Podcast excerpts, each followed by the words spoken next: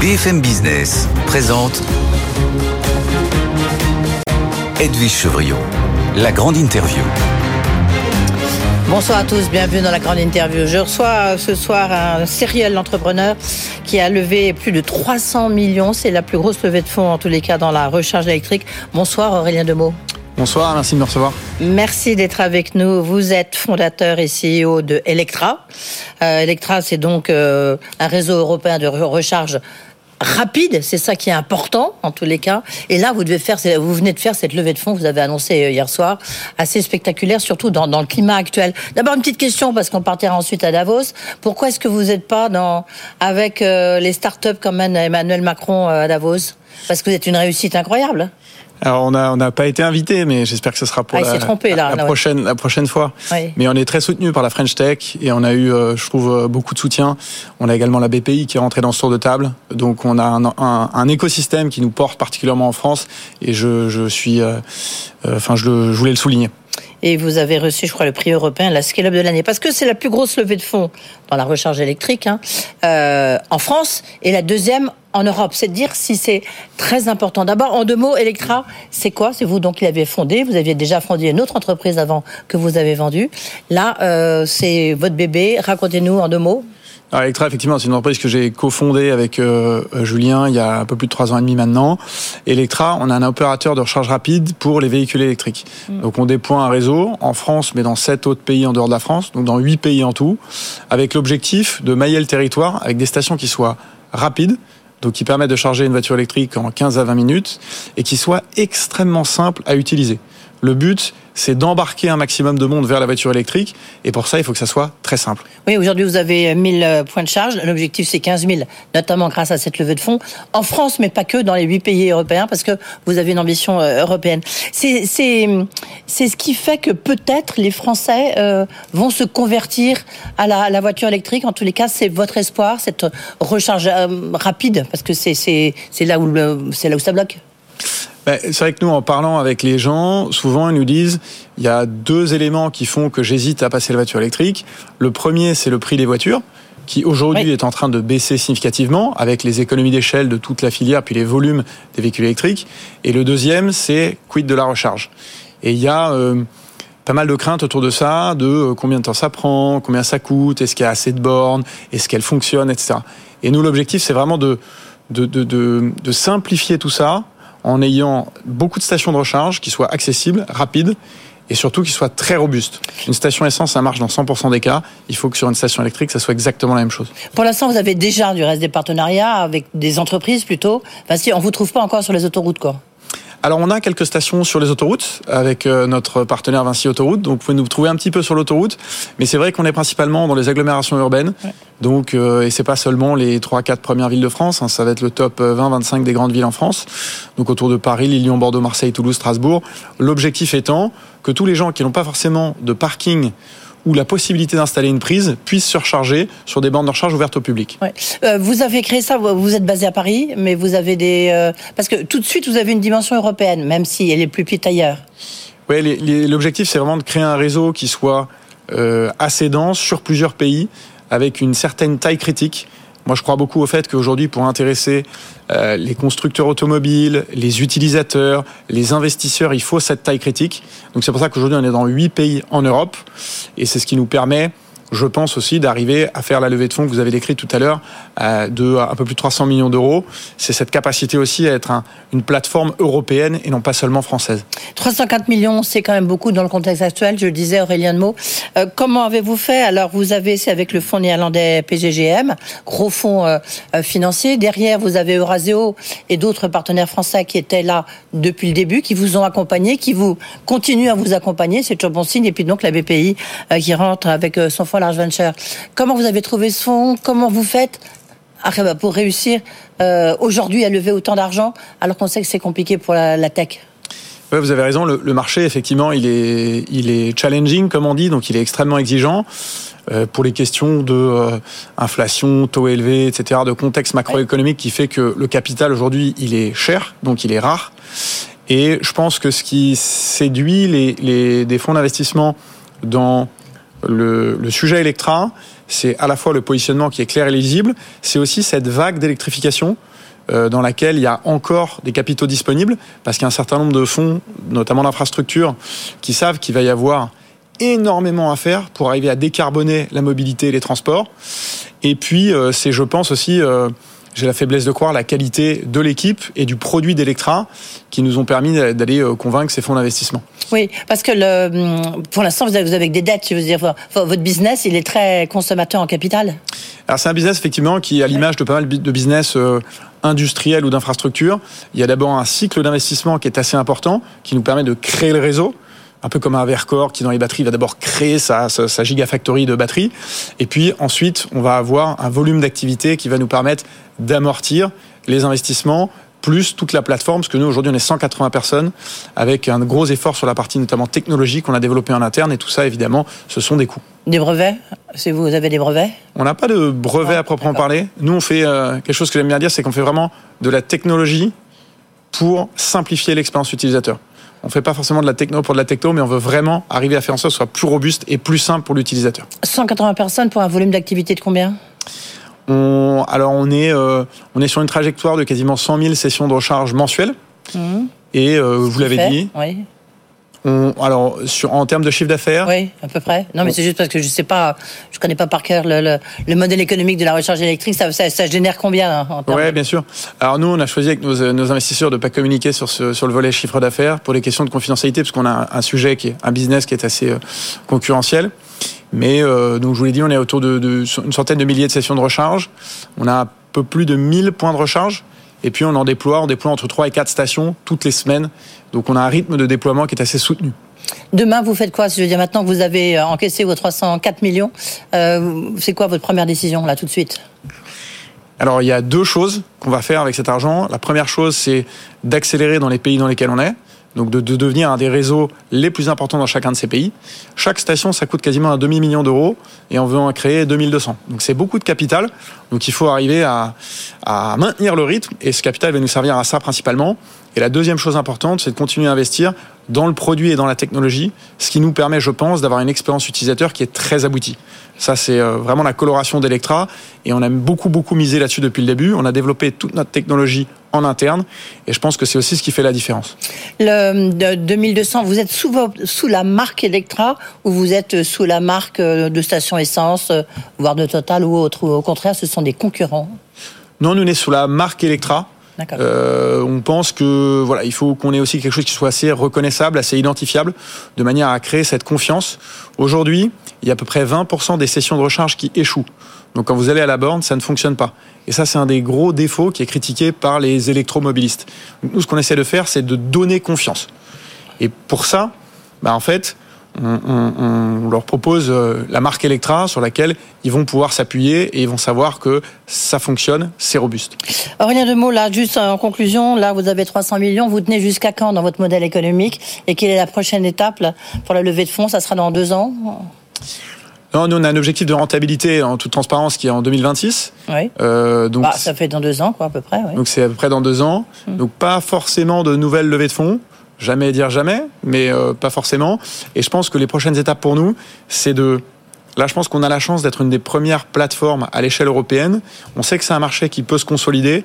Donc, c'est aussi d'aller regarder si on peut pas faire des acquisitions intéressantes qui vont nous permettre de faire grossir notre réseau. Oui, de faire un groupe. Et puis après, qui sait, puisque vous, êtes, vous avez reçu des prix de scale-up, de rentrer en bourse.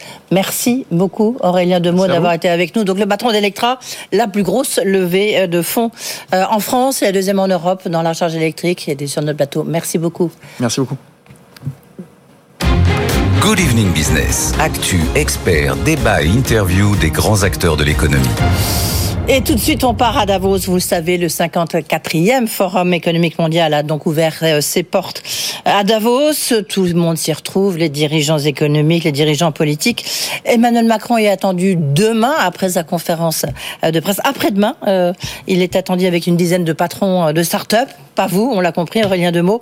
Pascal Cagny, le président de Business France, qui a piloté justement la venue de ces entrepreneurs à Davos, a été interviewé sur place par Christophe Jacubizé. On les écoute.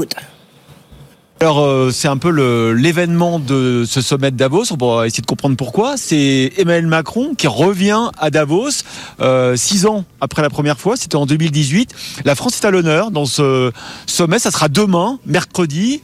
Euh, Pascal Cani, vous êtes le grand organisateur, orchestrateur de ce déplacement dans le cadre de Business France. Pourquoi est-ce que Macron vient au sommet des riches? Alors voilà, je crois que la réponse est, dans la question. Euh, ce qui est intéressant, c'est que on pense trop souvent en France que c'est le sommet des riches.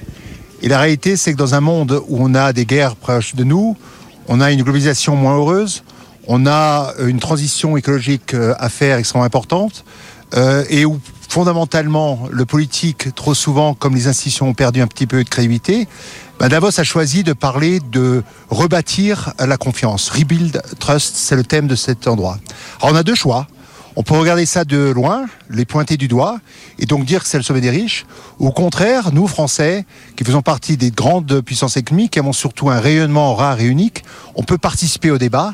Et euh, mon objectif, depuis ces 6-7 années où je suis ici à Davos, c'est évidemment d'identifier des investisseurs étrangers, mhm. mais c'est aussi de montrer le savoir-faire français. C'est ce pourquoi, à la faveur du retour du président de la République, qui avait été ovationné alors qu'il venait de prendre euh, euh, son, ses fonctions au mois de janvier 2018, eh bien, on a amené par exemple 15 sociétés qui illustrent au mieux le savoir-faire français. 15 quoi French Tech, Startup ou... Ce sont des French Tech, des French Fab, des Healthcare, c'est-à-dire mhm. les trois sujets sur lesquels on est important, des gens qui participent aussi à la transition écologique.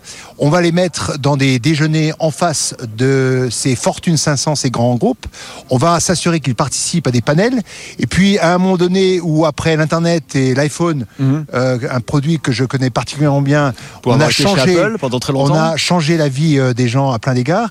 Il est important qu'avec la révolution incroyable de l'intelligence artificielle, où les Français ont sont partis avec une tête d'avance, si je puis mmh. dire, on puisse participer à la régulation, à définir ce qu'elle doit être, avec ce set de valeurs qui est particulier à la France. Alors on parlera de l'IA, parce qu'il y a Yann Lequin hein, qui accompagne le président, d'ailleurs, euh, le patron de l'IA chez, chez Meta, qui sera euh, également euh, à Davos demain. donc on vient toujours à Davos pour rencontrer des gens, pour faire des affaires. C'est ça le, le, le, principal objectif parce que vous dites que vous allez amener dans les bagages du président une quinzaine d'entreprises françaises. On a besoin de cet endroit pour, euh, pour, pour se connecter? On a, je sais pas si on a besoin de cet endroit, mais il existe. Et donc, autant en tirer euh, parti et ne pas laisser simplement au monde anglo-saxon ou à des pays émergents qui en feront euh, le leur. Je pense que c'est un format intelligent. Il y a plus de 120 panels de discussion. Il est essentiel, important qu'on soit présent, qu'on discute, qu'on amène cette vision française équilibrée, cette vision européenne. Et donc, je crois, on fait tout cela pour une raison simple, c'est faire des affaires, mais aussi participer un petit peu à, la, définition du monde et la réflexion mondiale. Mais Pascal Cali, c'est quand même, euh, c'était compliqué de convaincre le chef de l'État parce qu'il va s'exprimer euh, tout à l'heure euh, dans une conférence de presse aux Français à 20h15 mardi aujourd'hui et, le lendemain il vient à Davos. il vous a pas dit, l'Élysée vous a pas dit, c'est peut-être un peu compliqué comme concomitance, comme signal qu'on envoie ensuite ou, ou est-ce qu'il assume complètement effectivement le, le fait de devoir à la fois s'occuper euh, des Français et de leurs préoccupations de fin de mois, et puis aussi de s'occuper aussi de, de, de, la fin du monde. Mais on adresse, la on adresse la préoccupation de fin de mois des Français lorsque l'on crée des emplois. C'est ce mhm. qu'on a fait. On est à 7% contre 10% d'emplois de non-emploi.